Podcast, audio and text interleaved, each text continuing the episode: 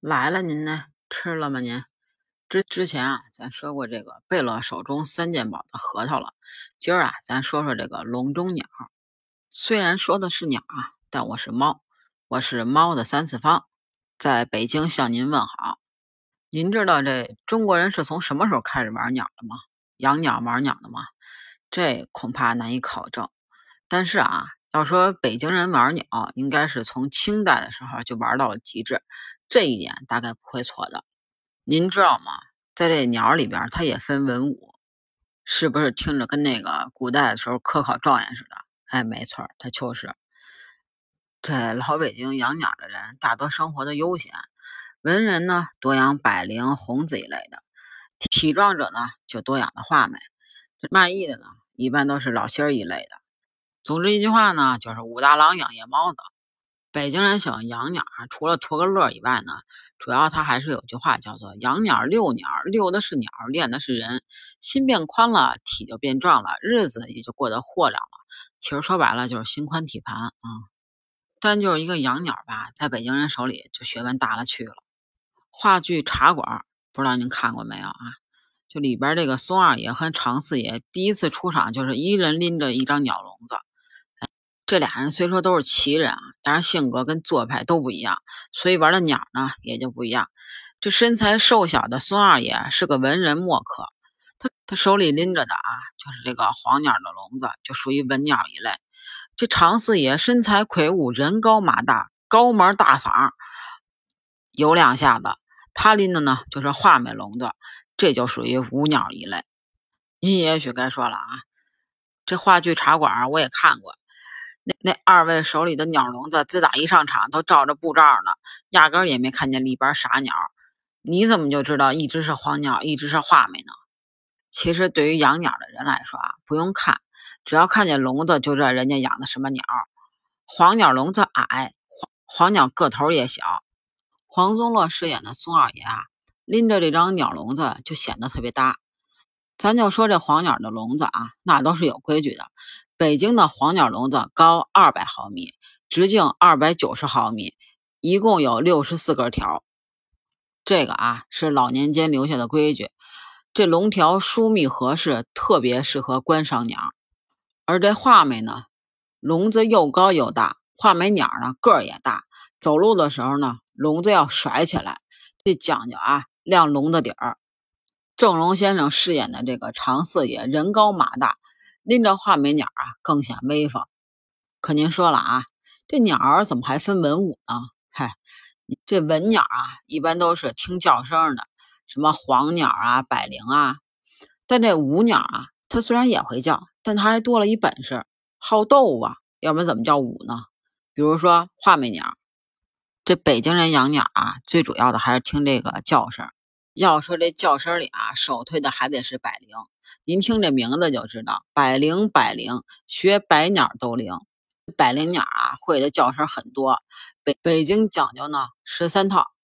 这所谓百灵的十三套啊，是百灵鸟鸣的叫声的规定套路，有规定的内容和固定的顺序。叫完一套再叫一套，不能改变顺序，也不能有遗漏跟重复的。那既然叫十三套啊，那肯定就是十三种不同的声音。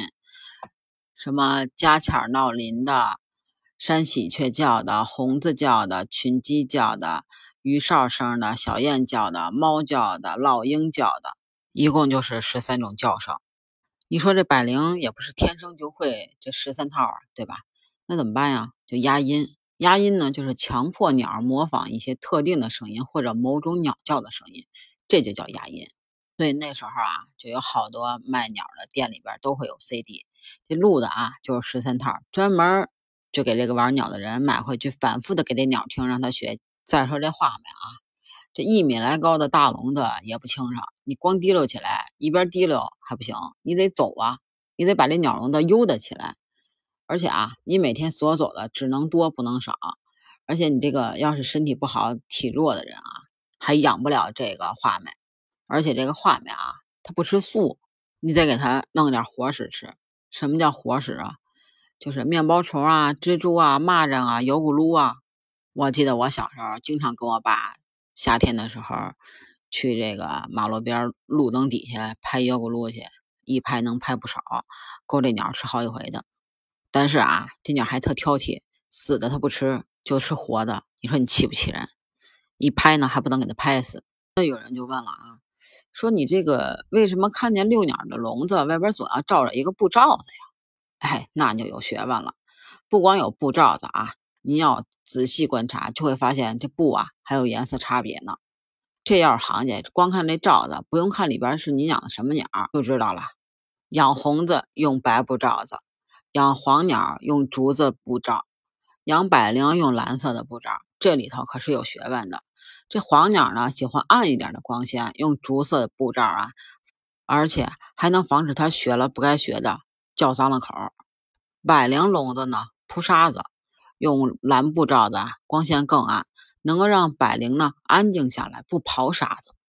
但是现在啊，养鸟的人也少了，因为以往人们爱鸟啊，实际上是害鸟。大部分的鸟呢，它都是野生的。要养鸟呢，你就得去捕鸟。捕鸟呢，就意味着要杀鸟。以百灵为例，生活在草原上的百灵，在天空中自由的翱翔，为爱情纵情歌唱。一到春天，草原上到处都是一对对上下翻飞的谈情说爱的百灵鸟。它们成双成对的在草窝里养育它们的小鸟，雄鸟外出觅食，雌鸟在巢中孵卵。好不容易小鸟出了壳，捕鸟的人来了，惊飞了成鸟，从巢中拿走了幼鸟，雄的留下喂养，雌的就被处理掉了。这样做的后果就是鸟的数量逐渐减少，生态平衡被破坏。但如今，鸟类已经受到法律的保护，再捕鸟类就要触犯刑法了。随着环保意识的增强，爱鸟的北京人也越来越多。真正的爱鸟，还是要保护鸟，尽量不要去打扰鸟们的生活。在了解北京文化的同时，也需要环保爱护鸟类哦。因为之前听了有小伙伴的留言说豆汁儿太酸爽，胶圈还可以，所以这一期考虑做了个北京文化。如果找我的话，记得加我的听友群，b g c a t 八幺八，北京小写的首字母 c a t 八幺八，期待你的加入，拜拜了您呢。